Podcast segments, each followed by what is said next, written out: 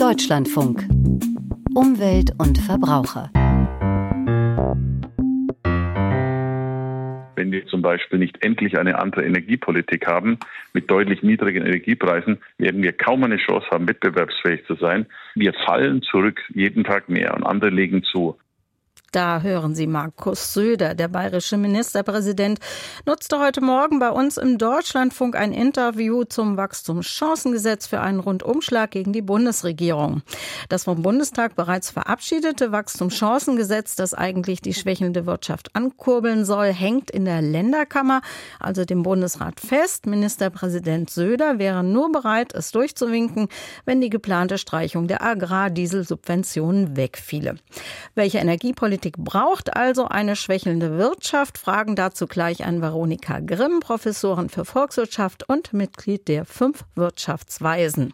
Außerdem, die Bundesregierung bremse weiteren Balkonkraftwerke aus, klagt die Deutsche Umwelthilfe. Wir stellen Ihnen einen Luftblasenvorhang gegen Plastikmüll im Meer vor und erklären im Verbrauchertipp über unterschiedliche Preise für Medikamente in Online-Apotheken auf. Ich bin Jule Reimer und freue mich, dass Sie zuhören. Wenn wir nicht endlich eine andere Energiepolitik bekommen mit niedrigeren Energiepreisen, dann werden wir kaum eine Chance auf Wettbewerbsfähigkeit haben. Das sagte Bayerns Ministerpräsident Markus Söder heute Morgen im Deutschlandfunk.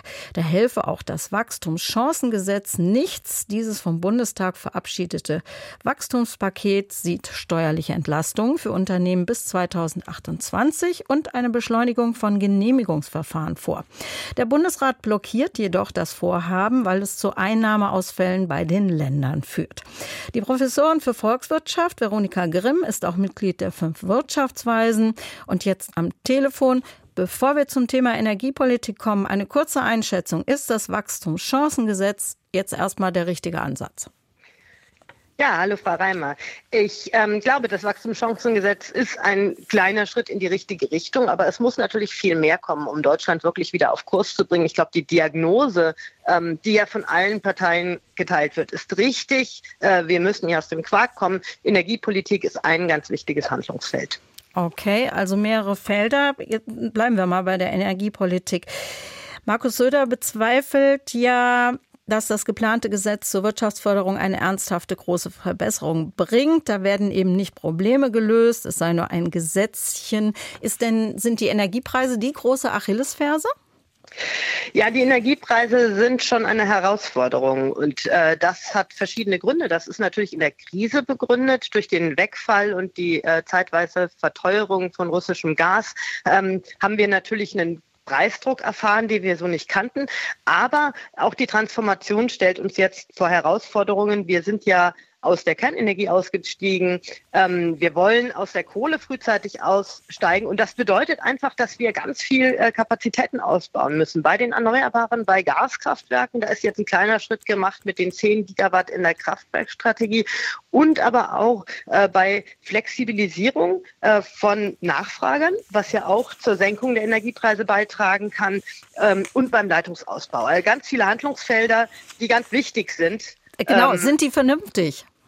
Äh, die Handlungsfelder sind alle vernünftig, aber die Bundesregierung müsste das eben äh, deutlich schneller vorantreiben, als es aktuell vorangetrieben wird. Über die Kraftwerkstrategie oder über die Notwendigkeit von Gaskraftwerken zum Beispiel wird ja schon eine ganze Weile diskutiert. Eigentlich braucht es ungefähr 20 Gigawatt, wenn wir aus der Kohle raus wollen. Jetzt sind mal 10 äh, geplant, wo es ähm, äh, Förderung gibt äh, für den Bau dieser Gaskraftwerke. Und ähm, Kapazitäten äh, führen einfach dazu, dass äh, natürlich die ähm, Preise äh, steigen, weil über das Zusammenspiel von geringem Angebot und hoher Nachfrage, steigender Nachfrage natürlich dann der Preisdruck auch wieder steigen kann. Aber das wird ja nicht einfach so gemacht, um die Wirtschaft zu ärgern, sondern es geht ja darum, dass wir auch einen Zielkonflikt haben der Klimaerwärmung. Ähm, was, was läuft dann falsch? Ja, ich glaube, wir müssten viel konsequenter tatsächlich die Rahmenbedingungen richtig setzen, dass auch ausgebaut wird. Sowohl äh, Kraftwerkskapazitäten ausgebaut werden, als auch Netzkapazitäten was schnell konkret, entstehen. Was konkret dann?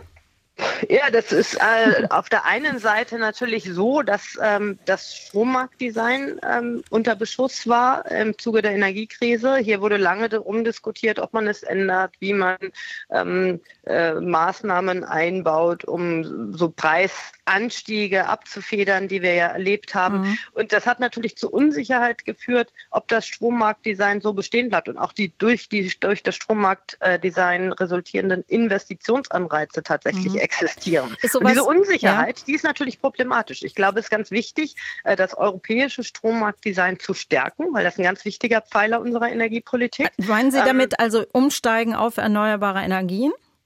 Versuchen ähm, es ein bisschen konkreter zu machen. Erneuerbare ausbauen mit berechenbaren äh, Mechanismen. Mhm. Auch da wird ja viel diskutiert, ob man die Fördermechanismen für erneuerbare Energien anpassen muss. Diese Unsicherheiten, die äh, daraus resultieren, dass man immer ein neues Fass aufmacht.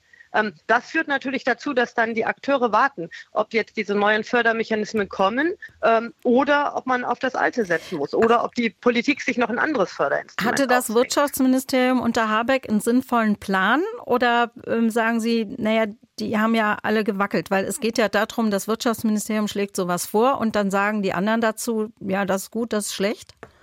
Ja, genau. Das ist ein großes Problem, dass wir aktuell eben an vielen, vielen Baustellen äh, zwar wissen, ähm, was eigentlich passieren müsste, aber oftmals Uneinigkeit darüber herrscht, wie es denn umgesetzt werden soll.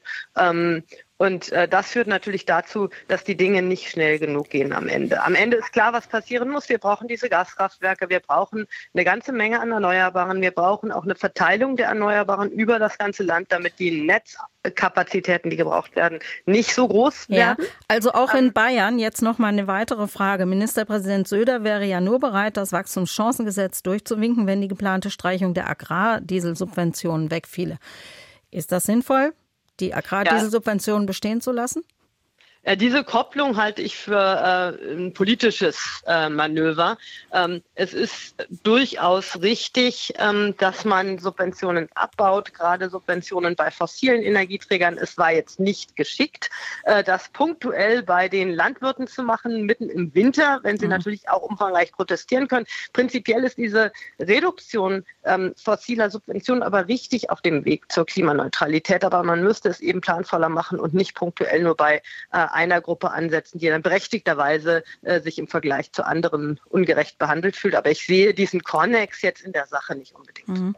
Ganz bitte um ganz kurze Antwort. Brauchen wir das Klimageld für Bürger? Ja, ich glaube, das ist eben der Weg. Ich glaube, wir müssen äh, das Marktdesign stärken, wir müssen die CO2-Preise ähm, stärken.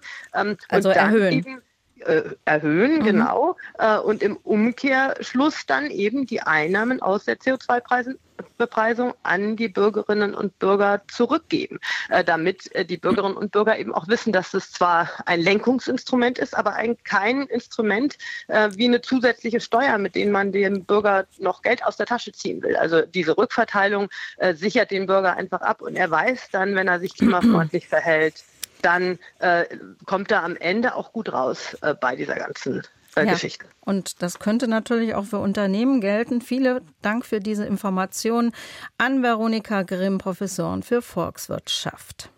Ich danke Ihnen.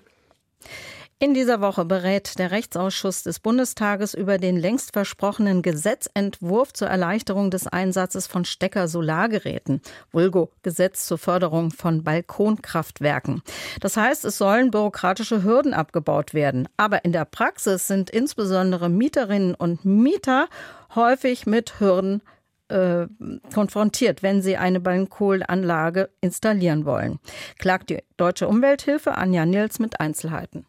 Ein kleines Solarmodul an der Außenseite des Balkons, im Vorgarten oder auf dem Garagendach ist eine einfache Möglichkeit, in kleinem Rahmen Solarstrom für den Eigenverbrauch zu produzieren.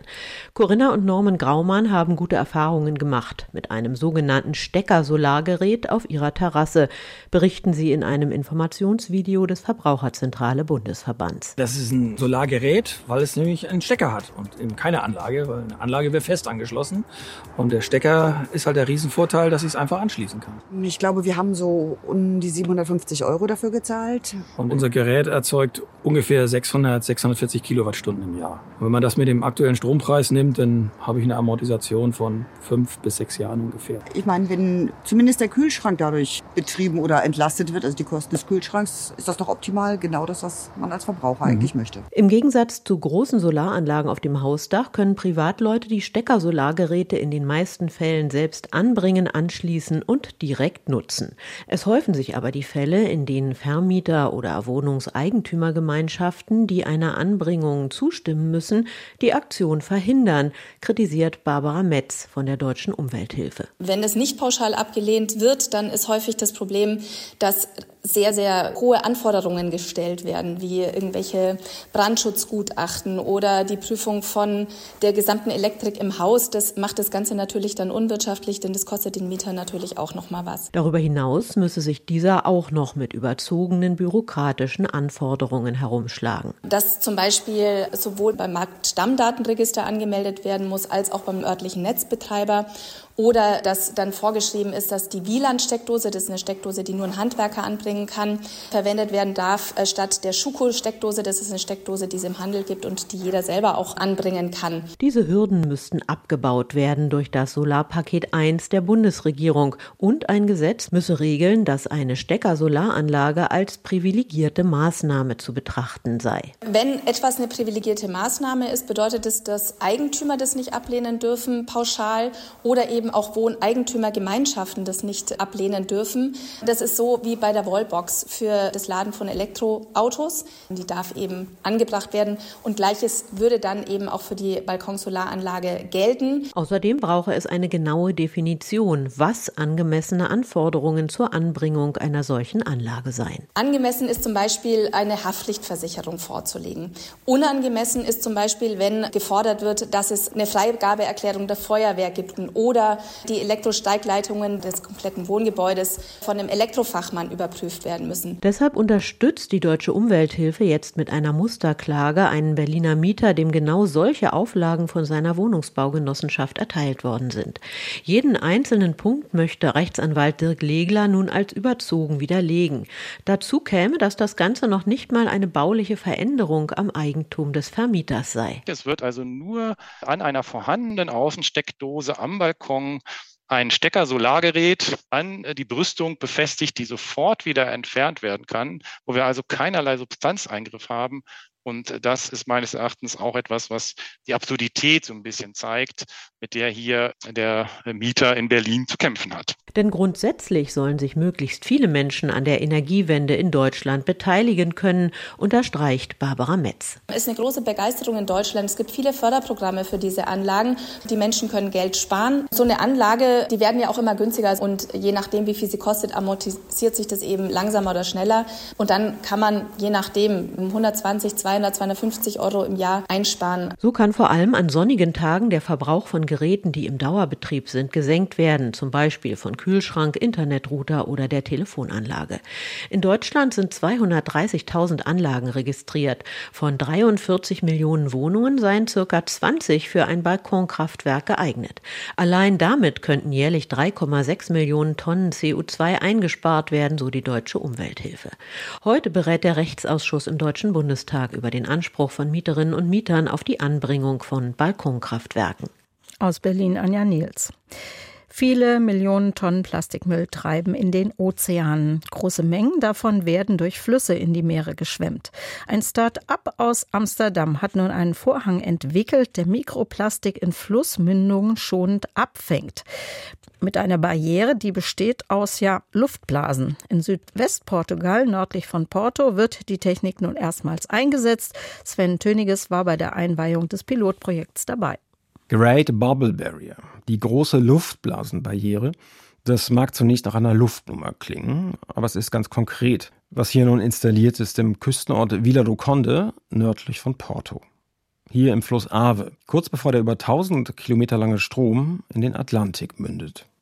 Am Flussufer steht Fantina Madricado, Managerin des Projekts, und erklärt die von einem Startup in Amsterdam entwickelte Technik.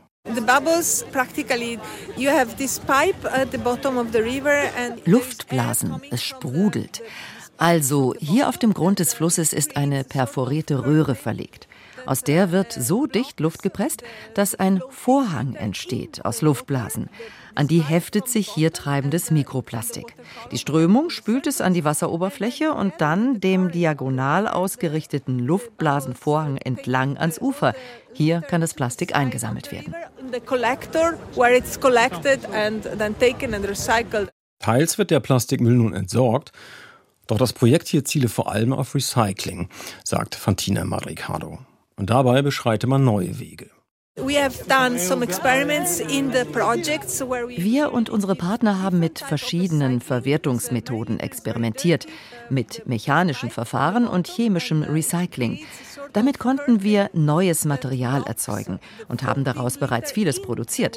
Outdoor-Möbel, Pflanzentöpfe, farbenfrohes Küchengeschirr und auch ein neuartiges Baumaterial.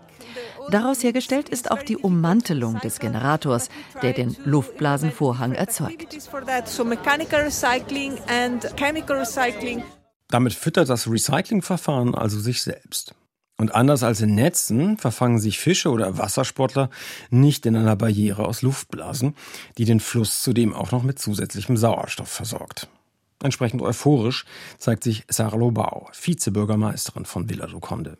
Erweist sich das noch zu 70 Prozent von der EU finanzierte Projekt als nachhaltig, will es die Gemeinde übernehmen. Zugleich schaue man interessiert nach Venedig. Alle hier sind von dem Projekt begeistert. Wir als Gemeinde finanzieren die Solarpanels, die da drüben schwimmen und die den Luftblasengenerator mit Strom versorgen.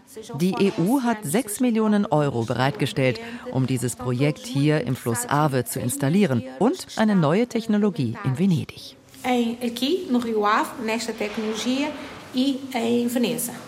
Denn neben der Luftblasenbarriere hier im südportugiesischen Villa do Conde hat die EU im Rahmen eines Projekts für nachhaltige Meeresmüllbeseitigung ein zweites Pilotprojekt gefördert.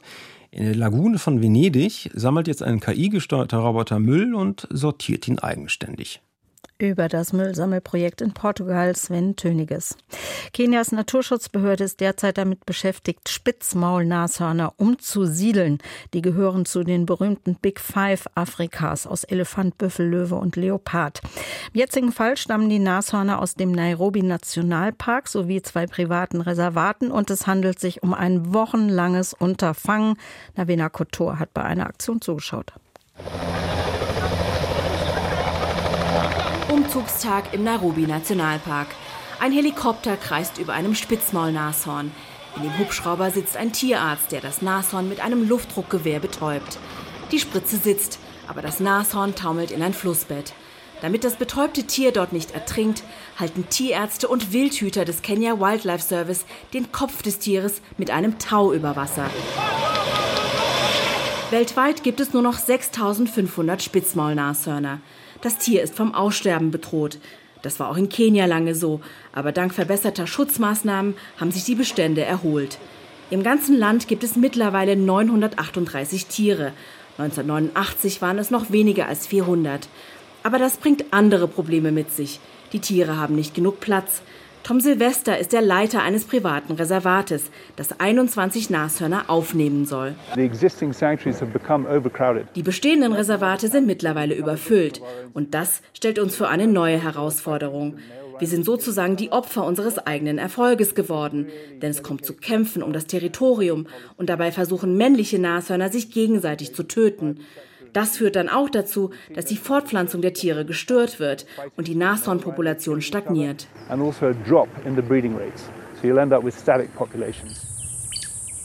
Spitzmaulnashörner sind Einzelgänger, die sich von Blättern und Zweigen ernähren und bevorzugt in buschigen und unzugänglichen Landschaften leben. Und sie gelten als empfindlich. Eine ähnliche Umsiedlung 2018 endete in einem Fiasko. Damals starben nacheinander alle elf umgesiedelten Nashörner in ihrer neuen Umgebung. Der Grund war eine Wasserquelle, die sich später als zu salzhaltig und ungenießbar herausstellte.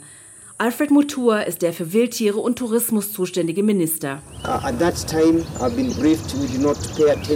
Damals haben wir nicht auf den Rat der Experten gehört. Diesmal hat mein Team sich sehr genau informiert und auf das geachtet, was die Tierärzte und Naturschützer empfehlen, sodass wir diesmal richtig vorbereitet sind. Die Vorbereitungen für den geplanten Umzug in das neue Reservat laufen bereits seit mehreren Jahren. Männliche und weibliche Tiere sollen im Loisaba-Reservat in Zentralkenia angesiedelt werden. Spitzmaulnashörner hat es in Loisaba schon lange nicht mehr gegeben. Die letzten Exemplare wurden vor 50 Jahren von Wilderern erlegt. Er werde die Verantwortung nicht auf die leichte Schulter nehmen, sagt Tom Silvester.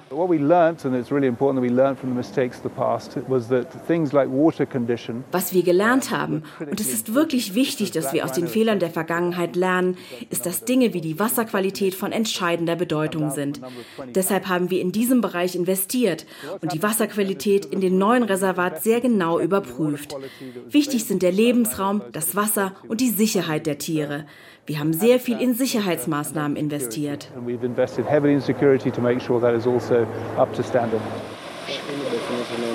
Die geplante Umsiedlung ist die größte ihrer Art in Kenia.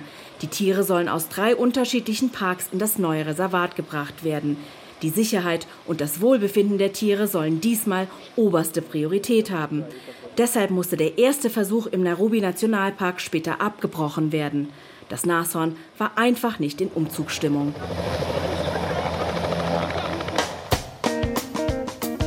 Deutschlandfunk Verbrauchertipp bei Arzneien, die rezeptfrei sind, haben Käufer die Wahl, diese bei ortsansässigen oder in Online-Apotheken zu erwerben. Und wer da nicht aufpasst, zahlt schnell zu viel. Ein Verbrauchertipp von Hilde Braun. Wer direkt auf der Website einer Apotheke nach einem Medikament sucht, muss im Zweifel mehr zahlen, als wenn er das Medikament über eine Suchmaschine findet in der gleichen Apotheke. Das hat die Verbraucherzentrale Hamburg bei einer Stichprobe herausgefunden.